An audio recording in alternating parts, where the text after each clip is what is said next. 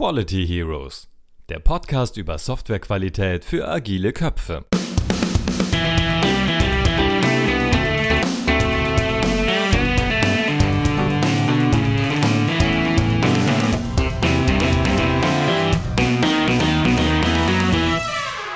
Hallo, herzlich willkommen zu einer weiteren Podcast-Folge der Quality Heroes. Mein Name ist Adina, ich bin hier zusammen mit meinem Kollegen, dem Markus. Und wir widmen uns heute der Frage, was bedeutet agile Transformation? Aber ich denke, zuerst stellen wir uns mal kurz vor, oder Markus? Ja, ich denke, dass das entspricht der Höflichkeit, dass wir das machen, genau. Ja, auch hallo von meiner Seite. Freut mich sehr, hier zu sein und in den nächsten Minuten über das Thema agile Transformation sprechen zu können. Ich bin der Markus, wie schon gesagt, Markus Fahrt. Ich arbeite jetzt seit etwas mehr als sechs Jahren bei der Firma Quality Minds als Consultant in diversen Rollen und Projekten und habe, glaube ich, außer Entwicklung schon so ziemlich jede agile Rolle gemacht. Also außer direktem Coding, so jedes andere. Genau, und freue mich sehr hier zu sein. Und auch wenn ich dich schon kenne, Adina, sag du doch auch den ZuhörerInnen noch, wer du bist und was du so hier machst. Genau, sehr gerne. Also ich bin die Adina mit Nachnamen Bär. Ich bin jetzt fünf Jahre bei Quality Minds, bin als Software-Testerin hier unterwegs. Allerdings seit einiger Zeit habe ich mich auf das Community Management fokussiert und bin mittlerweile bei Kunden als Community Managerin unterwegs. Genau, und freue mich auch heute hier zu sein mit dir. Wollen wir vielleicht erstmal ein paar Grundbegriffe klären? Ja, das kann sicher nicht schaden. Was bedeutet für dich denn so Agilität? Ja, spannend. Ich sage mal, für mich war es so, ich komme ursprünglich aus der Konfliktforschung und da gibt es so einige Regeln, wie man positiv mit Menschen umgeht, wie man Wandel gemeinsam gestaltet. Und für mich war es die spannende Erfahrung, als ich dann in die agile Welt eingestiegen bin, dass da vieles auch so gemacht wurde. Wie zum Beispiel, dass man äh, oft miteinander redet, dass man versucht, Probleme schnell zu lösen und auf den Tisch zu bringen. Und quasi viele der Dinge, die ich vorher schon recht erfolgreich angewendet habe, hatten dann plötzlich einen Namen mit Agilität.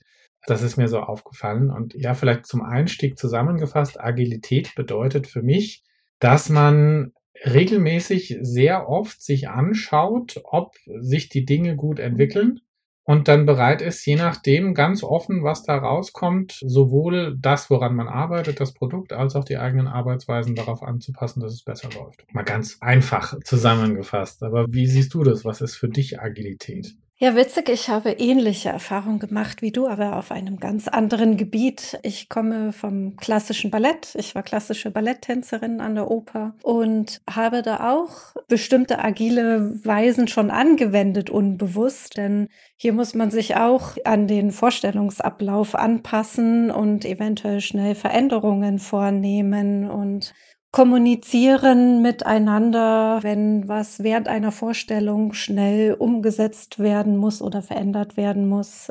Ja, und dann kam ich dann hier und habe dafür auch dann Begrifflichkeiten bekommen.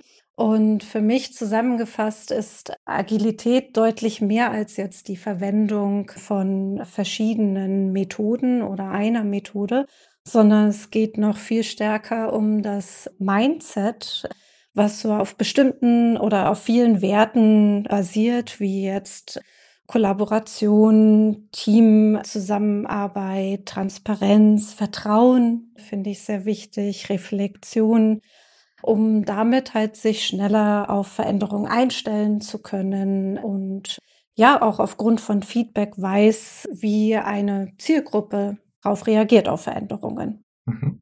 Total spannend. Ich glaube, wir kommen dann auf alle Fälle auch noch auf das Thema Mindset zurück. Aber was mich jetzt gerade interessiert hat, ist vielleicht ein Beispiel auch für die Zuhörerschaft. Ich finde immer praktische Beispiele lassen sich so verinnerlichen. Hast du was parat, was du quasi beim Ballett erlebt hast, als eine positive Art oder ein Aspekt, der dann plötzlich bei Agilität einen Namen bekommen hat? Ähm, lass mich mal kurz tiefer überlegen. Darauf war ich jetzt nicht vorbereitet. Doch, im Grunde genommen ist es der ganze Aufbau zu einer bestimmten Choreografie oder zu einer äh, fertigen Choreografie, zu einer Vorstellung hin. die Daten, die für die Vorstellung oder für die Premiere, die stehen fest. Die kann man auch nicht verändern. Und jetzt muss sich ein ganzes Team bestehend aus Bühnenbildner, die das Bühnenbild aufbauen, Designer, die das überhaupt designen, wie es aussehen soll, ein Orchester, was die Musik probieren muss, die Tänzer, die eine Choreografie einstudieren müssen. Eventuell bestehen die Schritte noch nicht, sondern diese Choreografie muss noch zusammengestellt werden. Kostümmenschen, die die Kostüme entwerfen. Dieses alles muss koordiniert organisiert werden, dass wir es rechtzeitig bis zur Premiere schaffen.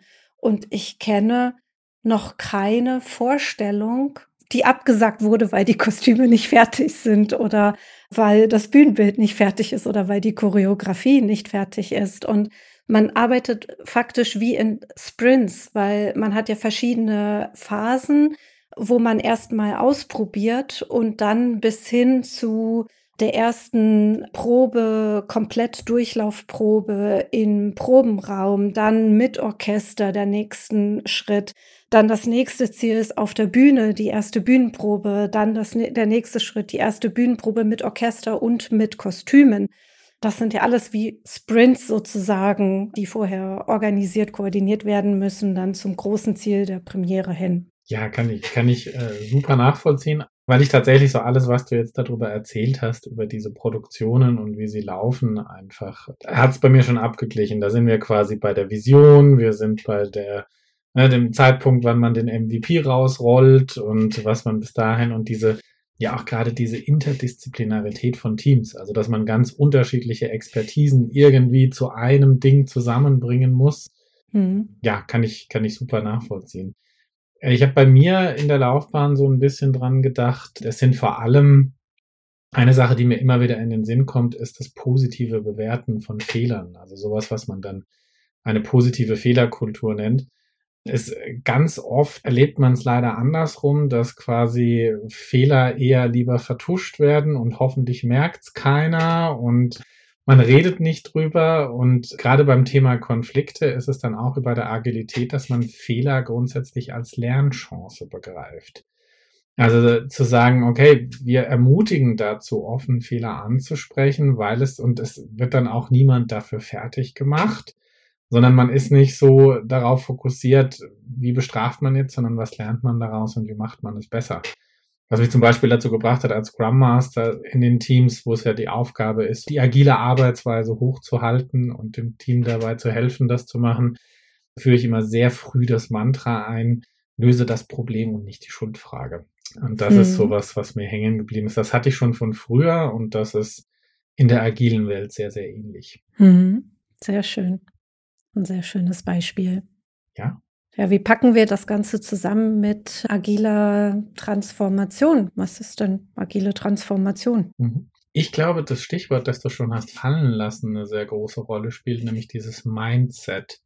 Zu begreifen, dass, dass Agilität eine gewisse, sagen wir mal, ja, vereinfacht eine gewisse Geisteshaltung ist, eine Einstellung oder ein, ein Sammelsurium an Einstellungen, das ich mitbringe, wie ich mit bestimmten Situationen umgehe.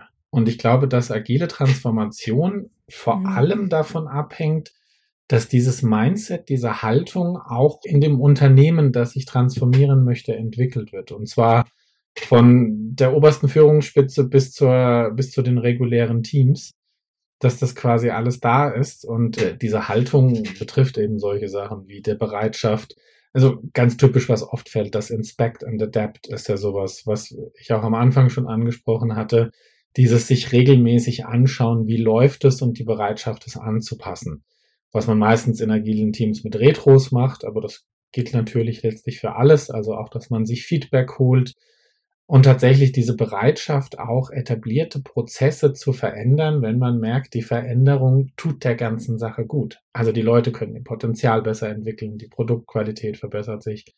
Und ich glaube, dass es eben zwei Ebenen sind. Erstmal, das eine ist wirklich dieses Mindset, dass die Leute das übernehmen und das andere sind so die Methodiken, die Arbeitsweisen, die man hat, die Meetings, die man einstellt, in welchem Turnus man das macht, wie man auch Sachen dokumentiert. Und ich glaube, dass das für mich ist agile Transformation, wenn das Hand in Hand geht. Das heißt, ich fange an, so zu arbeiten und dadurch, dass ich das anders mache und die Menschen merken, uh, das hat einen Mehrwert für mich, dadurch entwickeln sie diese Haltung, dieses Mindset, dass sie eben sagen, das bringt mir was, so möchte ich wieder arbeiten, so möchte ich anders arbeiten und dann formt sich dieses Mindset. Also so viel erstmal mhm. in der positiven Theorie. Wir reden später noch über das, woran das oft dann. Aber genau. Genau. Ich kann dem gar nicht mehr viel hinzufügen. Das Einzige also im Großen und Ganzen ist es der Veränderungsprozess, ne? den eine Person, ob das jetzt nun wirklich eine Person oder ein ganzes Unternehmen ist, durchgeht, um halt so ein agiles Mindset aufzubauen. Ne? Mhm. So würde ich das vielleicht dann so kurz in einem Satz zusammenfassen. Das ist aber ein riesengroßes Thema insgesamt. Ja, absolut. Hast du vielleicht ein Beispiel aus deiner Praxiserfahrung, wo du sagst, dass wenn wir es schon ansprechen, wenn du so an agile Transformation kommst, was dir da in den Sinn kommt, wo du mal an was mitgearbeitet hast, wo es vielleicht besonders gut oder auch besonders schlecht lief? Mhm. Ich bin gerade in einem kleineren Rahmen unterwegs.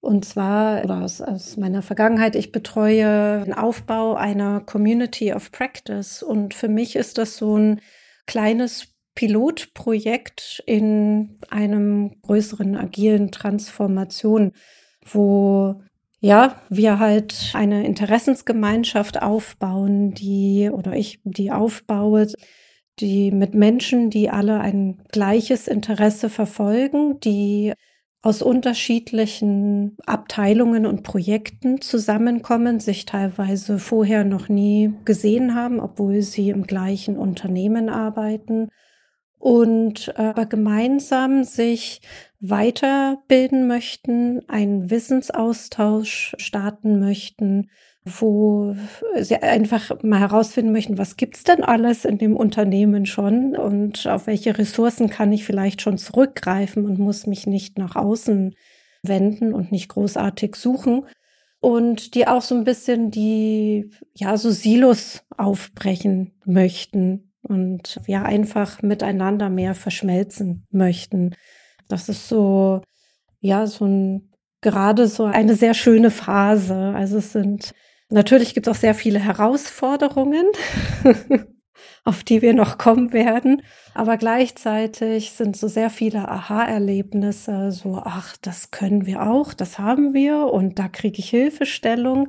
Und dieses zu beobachten, wie Menschen, die vorher nur gewohnt waren, eher Arbeit auf den Tisch zu bekommen pro Tag und die abzuarbeiten, so langsam anfangen, aus sich selbst herauszukommen und Fragen zu stellen und vielleicht neues Mini-Experimente auszuprobieren mal und zu schauen, wo das hinführt und was sie damit anfangen können. Mhm. Ja, ist eine, eine, eine schöne Geschichte. Also das auch, das ist mal, ist immer schön. Ich glaube, das ist auch eine der wichtigsten Sachen, die mich seit, also ja, wir kommen dann noch zu den Problemen. Das, die, die kommen auch bei jeder agilen Transformation früh genug von selbst. Aber es ist eben auch, ja, ich, ich kenne auch diese Erfahrung, warum ich es auch immer wieder gerne mache, wenn so diese ersten Aha-Effekte sich einstellen und wenn man merkt, okay, da, das macht was mit den Leuten, die sind plötzlich die, da, da kommen dann so kleine Schmunzler und dann probieren sie was aus. Also ich kann zum Beispiel sagen, was für mich immer ganz faszinierend war, äh, ich gebe auch regelmäßig mit, so ein bis zwei Tagesworkshops, also wo man entweder einen Arbeitstag oder eineinhalb bis zwei mit einer Gruppe verbringt.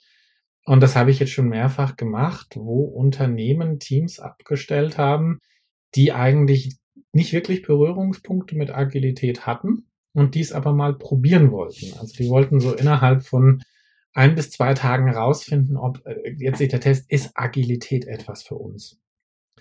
Und ich mache das gerne, dass ich diese Workshops so gestalte, dass die Workshops selber agil ablaufen. Das heißt, da gibt's vorher so eine Abfrage, dann sagen die so grob, das ist so, ne, die agile Vision, was, wohin, wo würden sie denn gerne sein? Das ist quasi, was wir vorhin im Ballett hatten, die Premiere, was möchten wir dann am Schluss sehen? Mhm. Oder, oder wann sind wir begeistert, wann würden wir applaudieren, so ungefähr? Mhm. Und daraus dann erstelle ich denen ein Aufgabenboard, das das typische Backlog ist, Also das wird dann in kleine Aufgaben zerlegt, wo sie hinwollen und dann priorisieren sie das selber, dass sie schauen, was ist ihnen denn das Wichtigste. Und dann wird das in so Arbeitsschritten abgehakt. Also, dass sie auch sich intensiv mit was auseinandersetzen und dann hat man so in einem Tag quasi drei Sprints und am Schluss dreht man eine Mini-Retro drüber, wie hat das jetzt funktioniert.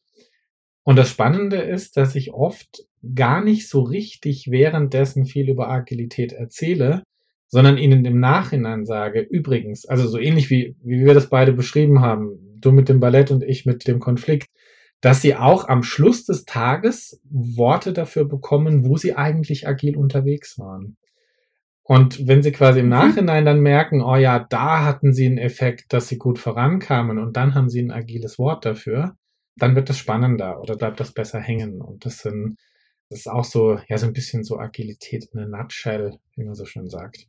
Hm. Sehr, sehr spannend. Was ich auch sehr wichtig finde, ist für diese Gruppen, Menschen, Personen, Unternehmen, wie auch immer, einen sicheren Rahmen zu schaffen. Das habe ich in der Vergangenheit festgestellt, dass man doch sehr viel auf Widerstand stößt, oft, also im Sinne von nicht, ich möchte das nicht, sondern eher so Angst, sich was zu trauen, weil man das schon gar nicht mehr so richtig gewöhnt ist in der heutigen Welt. Das wird alles so von außen bestimmt und man folgt dem. Und das finde ich so ein schönes Gefühl oder schön zu beobachten. Was ich auch gute Erfahrungen mitgemacht habe, ist erstmal so eine Infrastruktur aufbauen, also mit Regeln, wie kommunizieren wir, sei es welche Tools benutzen wir, wie reden wir miteinander, was dürfen wir sagen, was wollen wir nicht uns sagen und mit verschiedenen Methoden versuchen, Vertrauen zueinander, untereinander zu schaffen und auch diese Gruppe so ein bisschen von außen abzuschirmen, also vor, weiß nicht, anderen Stakeholdern, Managern oder anderen Mitarbeitern, die davon nicht so begeistert sind und irgendwelche negativen Einflüsse einbringen wollen, diese Gruppe davon abzuschirmen und das nicht an die Gruppe zu lassen, sodass die Stück für Stück immer mehr dieses Gefühl bekommen, okay, wenn ich jetzt hier in diesen Raum reintrete,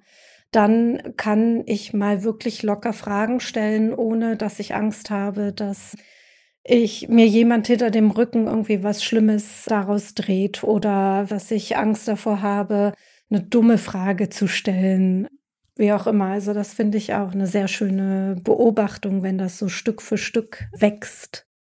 Ja, kann ich auch, auch sehr gut nachvollziehen. Also auch dieses, was natürlich immer traurig ist, diese tatsächlich diese existierende Angst davor. Da sind wir wieder bei dem, was ich glaube ich vorhin für mich so ein, ich glaube, es war mein erster Aha-Effekt, dass äh, auch diese Sichtweise darauf war, mit Fehlern positiv umzugehen. Also und das, na, da sind wir ja bei, bei so einem Punkt, der ganz wesentlich für die Qualität ist, dass naja, natürlich, äh, wenn ich den Fehler positiv schnell angehe, dann werde ich den Fehler ausbessern und werde ihn beim nächsten Mal nicht mehr machen. Und das ist genau das, dann nehme ich die Angst davor, dass Fehler passieren und gewinne dadurch eine unheimliche Qualität. Und wenn ich aber mit Fehlern sehr strafend umgehe, erzeuge ich Angst vor Fehlern und dann wird jede Menge Energie da reingesteckt, dass der Fehler nicht zutage kommt. Und ich sage dann, ich fasse auch immer so gerne zusammen, dass ich sage, ich glaube, wenig ursprüngliche Fehler waren so schlimm wie die Vielzahl an Fehlern, die dann Menschen draufhäufen, nur damit nicht man nicht zugeben muss, dass es ein Fehler war. So ungefähr, dass man versucht, das nicht, und das ist so eben gerade dieses mit diesem Begriff, verteile ich eher Schuld oder versuche ich das Problem zu lösen. Mhm. Und ich glaube, also du hast da so für mich so mit so einen auch den zentralen Punkt angesprochen. Können wir mal so langsam dazu übergehen, wir kommen ja nicht drum rum. Warum läuft's eigentlich oft schief? Ne? Ja. Und das ist tatsächlich für mich, also der erste Punkt, der mir da in den Sinn kommt, ganz oft genau diese Vertrauensfrage, dass äh, von Führungsebene, von CEO-Ebene oder Projektleitungsebene tatsächlich dem Team das Vertrauen ausgesprochen wird, dass die schon wissen, was sie tun und man sie dann auch mal zwei Wochen in Ruhe machen lässt, bevor man sich anschaut, was haben die da gemacht. Also, und ich glaube, das verlangt viel, definitiv. Also, das sind ja ne, eigene Themen, die wir heute, glaube ich, hier nicht behandeln, aber die auch eigene Episoden haben, mhm. wenn es um so Themen gibt, was braucht agile Führung, so Agile Leadership, also welche Art von Führungskraft brauche ich, damit ein agiles Setting funktioniert. Und da habe ich oft erlebt, ein großer Hemmschuh ist, wenn dieses Vertrauen nicht da ist. Also dass, ja. dass das sowas ist, was ganz wichtig ist. Deswegen mache ich das auch bei, bei jeder Form von agilen Transformation, dass ich sehr, sehr frühzeitig intensiv und offen darüber mit den Führungskräften rede. Mhm. Was sind so deine ersten Schritte, wenn du anfängst, äh, dich mit den Fallstricken und Problemen auseinanderzusetzen? Also sehr wichtig, habe ich festgestellt, ist wirklich diese Stakeholder, die Führungsschaft mit einzubeziehen und ja auch die Community oder die Menschen davor so ein bisschen abzuschirmen. Also so diese Liaison zu sein zwischen denjenigen, die ausprobieren. Also im Grunde müssen alle es ausprobieren, aber man kriegt ja immer von oben dann doch den Druck, das dauert so lange wir sehen keine Ergebnisse, wie machen wir das Ganze denn messbar? Und so diese Geduld, das ist schon eine große Herausforderung für viele. Da bis da was, das so, so ein Mindset, das entwickelt sich nicht von heute auf morgen. Das braucht halt einfach Zeit. Und da diese recht schnell eng an den Menschen zu sein und diese Liaison oder diese hm, wie eine Schutzmauer zu sein, die auf der einen Seite von oben abfängt, was an Ungeduld kommt und an Forderungen, die nicht ganz passend sind, die Menschen auf der anderen Seite an die Hand zu nehmen und zu bestärken, das ist okay, wir gehen jetzt, wir probieren jetzt diesen Weg hier einfach mal aus und dann schauen wir, wir nehmen uns einen Zeitrahmen und dann schauen wir, ob das was wird, ob das eine richtige Richtung ist. Und wenn nicht, dann reflektieren wir das und dann gehen wir in eine neue Richtung oder etwas veränderte Richtung und probieren so weiter aus.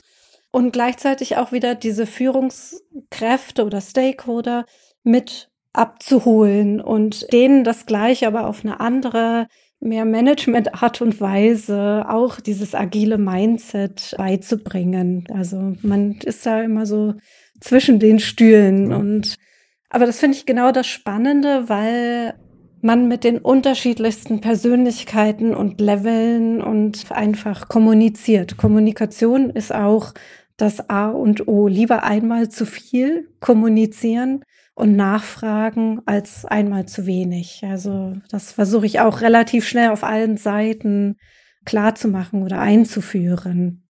Ja, kann, also erkenne ich alles wunderbar wieder. Also auch dieses, gerade was du meintest, ich habe so oft dieses Gefühl, so nenne ich es, dass man Agilität in die unterschiedlichen Rollen übersetzen muss. Ja. Also dass man sagt, Agilität ist immer das Gleiche, ein bisschen eben dieses, also ich sage immer gerne Steigerung der Produktqualität dadurch, dass man alles macht, um das Potenzial des Entwicklungsteams freizusetzen.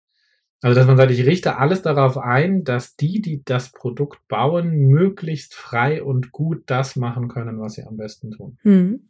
Und ja, da ist oft Kontrolle von oben kontraproduktiv oder eben auch vor allem fehlende Geduld. Weil ich kenne das auch so gut, dieses, wenn du ja anfängst mit einer agilen Transformation, dann ist es immer so, dass es erstmal schlechter läuft. Ja. Das heißt, es wird langsamer, weil man ja erst diese neue Art, damit umzugehen, entwickeln muss. Und das ist so eine Langzeitgeschichte. Also da braucht man auch einen langen Atem. Eine der Sachen, die ich tatsächlich machen würde, ist gerne, ich würde den Sprintbegriff ersetzen. Mehr zu Etappen in einem Marathon machen, weil der Sprint immer so assoziiert, man rennt darauf los und dann ist man nach kurzem fertig sondern das heißt ja eher so im Gegenteil. Man geht das mit möglichst gleichem Tempo an oder versucht ein gutes Tempo zu finden. Da sind wir, glaube ich, schon ein bisschen bei der Messbarkeit. Ja. Velocity als Stichwort. Aber dass man eben versucht, so ein gleichmäßiges Entwicklungstempo zu bringen, mit dem man dann auch Vorhersagen machen kann, dass das Management ungefähr weiß, ah, okay, wann können wir denn was erwarten. Hm. Aber genau das, bis das sich eingespielt hat, vergehen ja oft, also ich sage so mindestens zwei bis drei Monate manchmal, manchmal auch mehr, bis man so die ersten Aha-Effekte hat.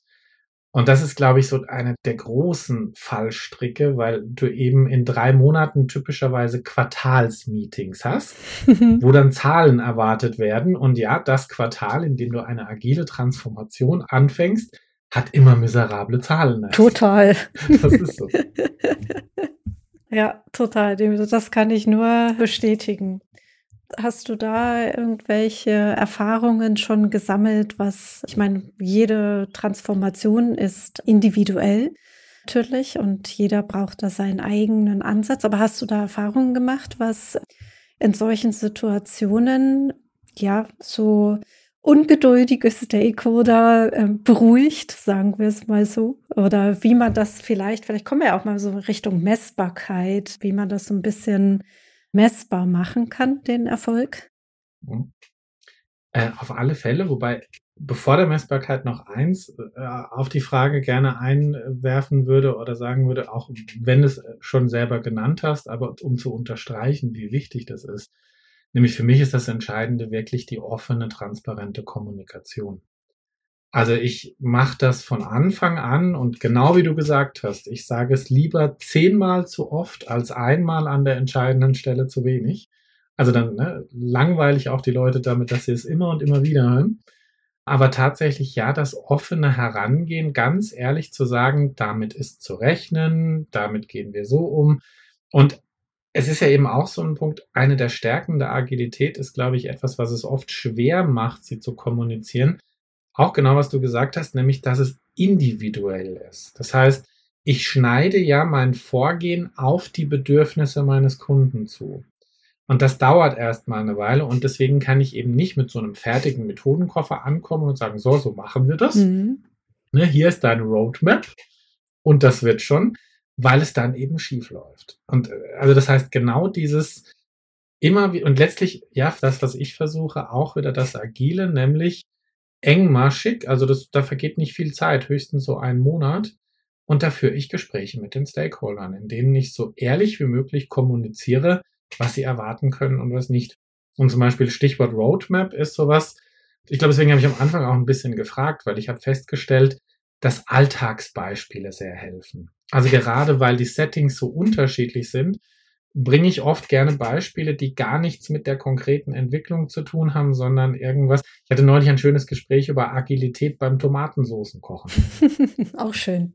Was ist da passiert? Ja, aber eben, ja, da, da, da ging es um sowas, dass man eben quasi äh, die Tomatensoße an sich, das was du anfängst mit Wasser, Tomatenmark und, und oder passierte Tomaten und Gewürze, das ist so der MVP und dann baust du Bausteine drauf. Und je nachdem, was du machst, ne, mit Hackfleisch gehst du in die Richtung Bolognese, mhm. mit dem, also, und das war quasi das Beispiel und dass du auch die Feedback-Kundenzufriedenheit hast, wenn du deine Familie abschmecken lässt, ob schon gut ist oder nicht. Also, das ist erstaunlich. Also, es ist, eine Tomatensauce kann sehr agil sein und da steckt viel drin. Und genau, und an dem Punkt sage ich, und so versuche ich es dann auch oft eben zu erklären, dass ich mit den Stakeholdern transparent in Alltagsbeispielen rede. Und so eines meiner Lieblingsbeispiele ist diese Roadmap mit Quartalszahlen. Mhm. Da sage ich auch immer ganz ehrlich, die müssen Sie wie einen Wetterbericht betrachten. Das heißt, ja, das Ziel ne, ist die Premiere, die Aufführung, das haben wir. Das ist aber der Weg dahin, ist die nächsten zwei Wochen, wie beim Wetterbericht, ist der sehr präzise. Da weiß ich genau, was passiert und da muss schon sehr viel passieren, damit es anders wird. Aber je weiter es in die Zukunft geht, umso mehr habe ich dann nur noch so ein Bauchgefühl. Und da werden Sachen anders laufen. Und das ist ja der Clou. Und ich glaube, das ist oft ein Punkt, womit man überzeugen kann, mit der Ehrlichkeit zu sagen, es wird schief laufen, wird's immer. Also, ne, ich sage das gerne Kunden, wenn euch jemand verspricht, es läuft perfekt, würde ich vorsichtig werden, weil es einfach nicht perfekt läuft. Oder wenn jemand was Perfektes liefern kann, bitte nehmt den. Aber ich sage eben immer, es wird nicht perfekt laufen, aber wir bringen das Zeug mit, um darauf zu reagieren. Mhm. Um daraus zu lernen, um die Kurskorrekturen vorzunehmen.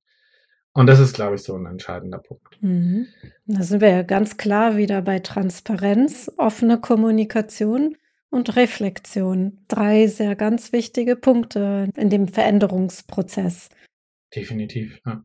Ja, und ich sag eben, sind wir vielleicht, um auf das Thema der Messbarkeit nochmal zurückzukommen. Das ist eben auch sowas, was man transportieren kann. Ne? Also typischerweise ist, glaube ich, die Velocity ein ganz guter Punkt, der ja immer kommt.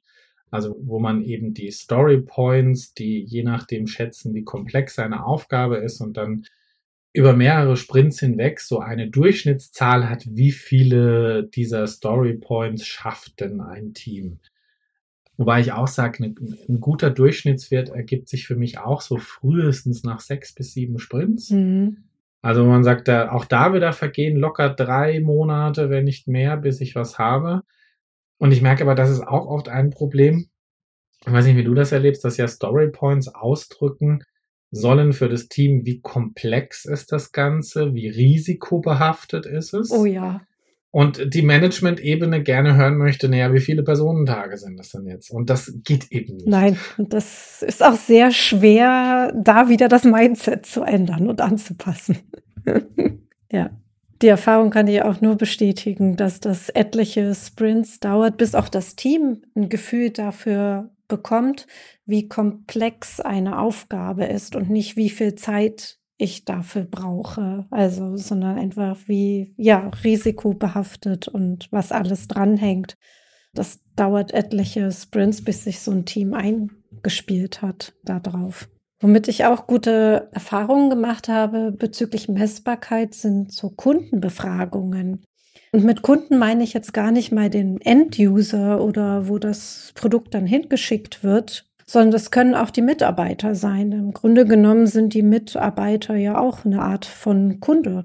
Und ja, so einfach mit regelmäßigen Abfragen, was konnte zum Beispiel aus dem Erlernten schon in der Projektarbeit angewendet werden oder aus dem bisherigen Wissensaustausch, was konnte weiterverwendet werden oder wie viel konnte weiterverwendet werden und wie bekommt man alle Informationen? Hat man das Gefühl, dass man sich frei austauschen kann? Also es zählt ja von auch dann Mitarbeitermotivation, die ja natürlich auch dazu glücklichere, zufriedenere Mitarbeiter liefern auch eine ganz andere Arbeit ab und sind wesentlich kreativer und kommen auf vielleicht neue Ideen, die dann dem Projekt viel mehr weiterhelfen können. Ja, kann ich absolut aus meinen Erfahrungen bestätigen. Also auch dieses, ich achte auch immer früh darauf, irgendeine Art von Stimmungsbarometer zu haben, dass man eben auch Anonymität ist dann ein starker Punkt. Also wenn die Leute anonym bewerten können, fühle ich mich wohl, finde ich, es läuft gut, kriege ich natürlich sehr belastbare Zahlen dann auch.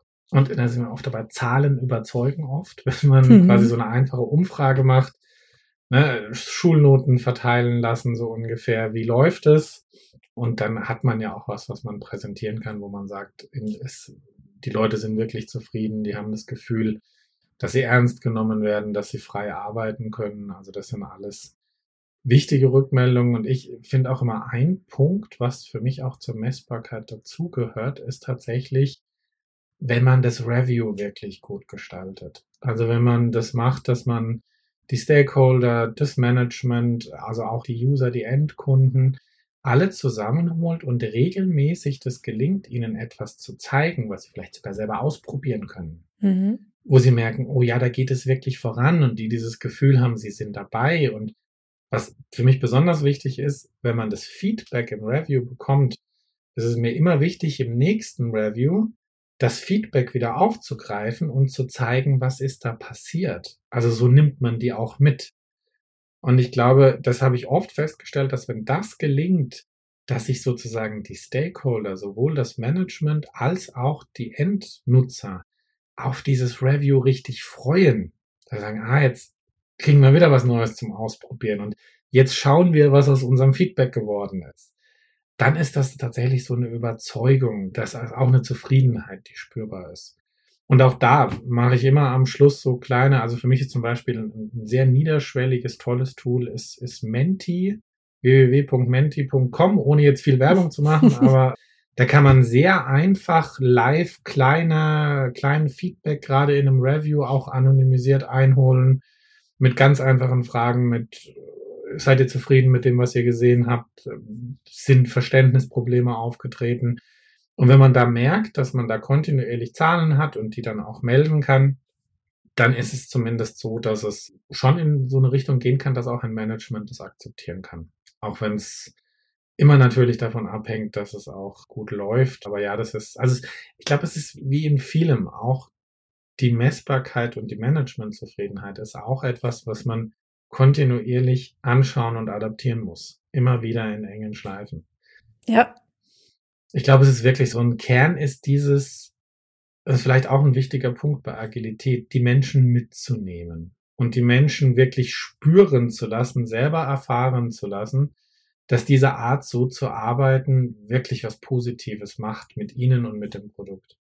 Mhm. Auch diese Wertschätzung gegenüber den Menschen, mit ja. den Menschen zu teilen. Also so ein klassisches Hierarchiemodell, da wird sich so ein Unternehmen sehr schwer tun, agile Ansätze einzuführen. Ich genieße das auch bei uns sehr. Dieses jeder hat natürlich seine unterschiedlichen Rollen innerhalb der Firma, ob nun Junior, Senior, Manager, wie auch immer.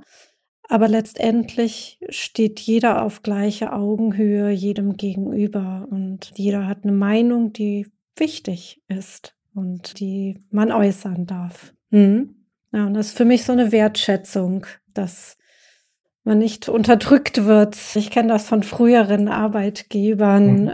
dass wenn man einmal eine Schiene gefahren ist, in dieser Schiene bleiben muss. Und wenn man Junior ist, dann darf man bestimmte Dinge nicht aussprechen und nicht anmerken. Und mhm. ja, ich genieße das sehr in den letzten fünf Jahren, dass meine Meinung zählt und wichtig ist. Absolut. Ich glaube, dass eben auch dieses, solche Sachen wie zum Beispiel das Stimmungsbarometer, wenn auch die Leute sehen, was passiert denn mit meinem Feedback? Also mir ist es auch immer wichtig, wenn dann eben rückgemeldet wird im Stimmungsbarometer, ja, da fühlen wir uns vielleicht zum Beispiel, da fehlt uns eine Weiterbildung oder irgendwas. Und dann muss man tatsächlich darauf reagieren, dass die, auch da gilt es wieder, die, die Leadership-Rollen zu, zu coachen, dass man darauf eingeht und auch etwas tut. Und das quasi, dass das Feedback nicht verpufft, ist auch ein Zeichen von Wertschätzung, dass man wirklich darauf eingeht. Und das wird wiederum, sind wir beim Mindset, wie sich das Mindset formt, das ist so ein Aha-Erlebnis. Es bringt etwas, wenn ich wichtige Punkte anspreche. Was passiert? Dann werde ich es wieder tun und werde es zeitnah tun. Und ja, ich glaube, dass genauso die Transformation passiert. Und ja, ich glaube, so wirklich vielleicht ist so das, das Kernproblem, das ähnlich wie sich Agilität in die Rollen übersetzt, kann es vielleicht durchaus so sein, der Gedanke kommt mir gerade, dass das Kernproblem, an dem es scheitern kann, immer das gleiche ist, nur in unterschiedlichen Punkten auftritt. Nämlich genau das, was du gesagt hast, die mangelnde Geduld und der lange Atem, den man braucht. Dass man irgendwo nervös wird und verlockt ist, irgendwie in diesen Prozess so einzugreifen, dass man schneller was erreichen möchte, es aber genau damit torpediert. Mhm. Also das ist so gerade so ein, ein Gedanke, der sich gerade bei mir so manifestiert. Jetzt Total. Das kann ich nur so aus den bisherigen Erfahrungen bestätigen. Es muss, ich meine, was will man auch erwarten? Die heutige Welt, es, Technologie entwickelt sich rasant schnell und das muss alles schnell, man muss überall mithalten und mitkommen. Und wenn man jetzt so Mindset, das, das geht halt nicht so schnell und da reißt doch recht schnell der Geduldsfaden. Das ist ja doch mit so der einer der größten Punkte, Herausforderungen, denen man sich doch stellt, wenn man die Entscheidung trifft, in so eine agile Transformation einzusteigen. Wann weiß ich denn jetzt, ob mein Unternehmen jetzt bereit dafür ist, sowas anzugehen? Ja, ich glaube auch das, also das ist was, was ich äh, am Anfang gesagt habe, was ich gerne mache, ist ähnlich wie für die Workshops, dass ich mal versuche, ein Bild zu kriegen, auch durch eine kurze anonyme Umfrage, was wollen die Leute denn? Und mir ist auch immer wichtig zu fragen, was haben die denn für eine Vorerwartung, was Agilität ist? Weil ich es mir ganz oft begegnet, dass da wurde schon mal was mit Agilität gemacht und meistens ist es furchtbar schief gelaufen. Und dann sagen wir bloß nicht agil. Und weil es eben oft missverstanden wird, als dieses, dass das, also mir ist oft begegnet das Missverständnis, dass das Arbeiten in Sprints bedeuten würde, dass man furchtbar viele Stunden investiert, um schnell was fertig zu kriegen. Und dann sage ich auch immer, dann habt ihr aber nicht in Sprints gearbeitet, zumindest nicht in agilen Sprints. Aber das ist wieder was anderes. Und deswegen ja, tatsächlich auch, ich fange gerne mit, mit jetzt sagen wir mal, den entscheidenden oder erstmal den Leadership-Stakeholdern an und schaue, weil ich es eben oft da erlebe, dass gerade die, die sind, deren Geduld am schnellsten reist und wo das Reisen der Geduld die meisten Probleme mit sich bringt, um zu schauen, seid ihr denn bereit dafür, agil zu führen? Mhm. Ja. Und also es ist für mich eine der wichtigsten Fragen, wenn, wenn mir jemand sagt, er möchte, dass ein Unternehmen agil wird, frage ich gerne, warum, warum möchtest du das denn? Mhm. Und wenn da quasi die Antwort kommt, na ja, damit man möglichst schnell, möglichst viel Qualität kriegt, dann sage ich, dann ist Agilität nicht unbedingt der richtige Weg. Ja. Weil Agilität zielt auf Qualität, macht das aber bewusst mit Qualität dauert. Und das ist, das ist so. Also tatsächlich würde zwei Sachen, ähnlich wie wir es auch schon hatten, ich glaube, das wiederholt sich sehr oft. Wenn ich äh, einem Unternehmen helfen will, einzuschätzen, dass es sich selbst einschätzt oder ich es einschätzen kann, bist du bereit für eine agile Transformation als Unternehmen? Ja, die persönlichen Gespräche, enge, offene, ehrliche Gespräche, warum wollt ihr das und auch zurückzumelden, daran müsst ihr echt arbeiten, da sehe ich Probleme. Aber auch schon, wenn es zugelassen wird, mal wirklich die MitarbeiterInnen-Ebene bewusst anonym zu fragen, was wisst ihr so über Agilität und wie wollt ihr arbeiten, was läuft gut, was nicht? Mhm. Ja. Und dann macht man daraus quasi so ein Sammelsurium und dann kann man auch recht präzise sagen, wo fangen wir denn jetzt an mit unserer Roadmap, das Agile einzuführen? Weil man ist auch wieder individuell. Manchmal hat man Sachen, die laufen schon sehr gut. Zum Beispiel, dass man tatsächlich eine gute Feedback-Kultur hat aber man hat noch sowas wie keine Backlog-Organisation oder ähnliches. Also man hat sehr große Auftragshefte. Und dann zu sagen, ja, brechen wir es in kleine verständliche Einheiten runter. Also das ist, und so hat man immer wieder auch individuell andere Ansatzpunkte. Ich habe vor kurzem bin ich auf so eine kleine Geschichte oder Anekdote genau zu dem Thema gestoßen, die ich auch, also um wieder so ein praktisches oder so ein bildliches Beispiel zu haben dafür. Und zwar ging es um ein Rennauto und man möchte mit dem Rennauto 250 Stundenkilometer erreichen können. So, jetzt gibt es halt die Leute, die besitzen schon ein Rennauto, die müssen und leben in der Nähe von einer Rennstrecke. Die haben es recht einfach, die müssen nur auf die Rennstrecke fahren und üben, dass sie halt 250 Stundenkilometer fahren können. Jetzt gibt's halt die Leute, die haben zwar kein Rennauto, aber die haben die finanziellen Möglichkeiten, sich ein Rennauto zu kaufen. Also müssen sie jetzt erstmal irgendwo hingehen, sich das Rennauto aussuchen, was sie haben möchten und sich das kaufen und dann die Rennstrecke suchen und das ausprobieren. Es gibt vielleicht Leute, die haben nicht die finanziellen Möglichkeiten. Die müssen jetzt erstmal schauen, wie sie diese beschaffen. Das ist natürlich ein wesentlich größerer Aufwand um dann das Auto, nachdem sie das Geld beschaffen haben, das Auto zu kaufen, die Rennstrecke zu finden, das zu üben. Und dann gibt's wiederum nochmal Leute, die haben nicht mal einen Führerschein. die müssten zuerst den Führerschein machen. Ich fand das irgendwie niedlich. Das beschreibt genau äh, dieses, wie weit bin ich, wo stehe ich gerade mit meinem Unternehmen und passt das zu mir überhaupt? Genau, und äh, das ist ein sehr schönes Beispiel dafür, weil ich äh, sehe das auch oft äh, eben als einen dieser Fallstricke, dass man, dass es ein ehrlicher Punkt der Agilität ist, zu sagen, ich kann euch nicht einen genauen Plan geben. Ich muss euch kennenlernen, damit ich für euch einen Plan machen kann. Und natürlich hat man die gleichen Grundsätze, aber ja, es ist genau dieses, äh, es ist unheimlich wichtig herauszufinden, was sind die individuellen Voraussetzungen, hm. um dann da anzusetzen. Genau. Ich denke mir vielleicht, genauso wenn wir so mal in die Richtung Schlussgedanken gucken, weil so wie mit vielem, ich glaube, ne, es ist, ist ja auch im Prinzip sind wir ja auch in dieser Folge agil unterwegs. Wir organisieren uns selbst, wir hangeln uns von sinnvollem Kleinthema zum nächsten sinnvollen Kleinthema und bauen es aufeinander. Und jetzt schauen wir mal, dass wir diesen äh, Episodensprint beenden. Mhm.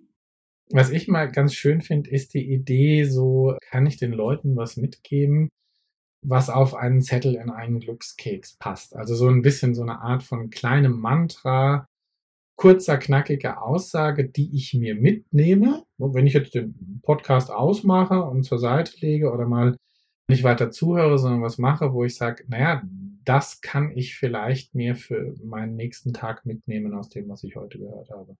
Mhm. Also vielleicht die Frage, was können wir so als gut gemeinten Tipp für den Alltag mitgeben, was man von Agilität oder agiler Transformation lernen kann? Ich habe mir darunter, also stell mir gerade so, bei mir sind es drei Glückskekse. mhm. Und also auf jedem steht eine Frage drauf. Und also wir haben ja besprochen, wie gesagt, Kommunikation ist wichtig, offene Kommunikation, Transparenz, Vertrauen und vor allem auch in kleinen Schritten vorwärts gehen. Nicht das Gesamte drüber zu stülpen, sondern wirklich, man muss Geduld haben. Es passiert nicht von heute auf morgen. Was wäre, wenn ich jetzt so einen Glückskeks öffne und die erste Frage lautet drauf, wie wirst du Kollaboration verbessern? Und vielleicht sich einfach mal eine Sache raussuchen und das mal auszuprobieren im Team vielleicht oder im Pair-Testing oder einfach in einer kleinen Gruppe, in einem kleinen Rahmen.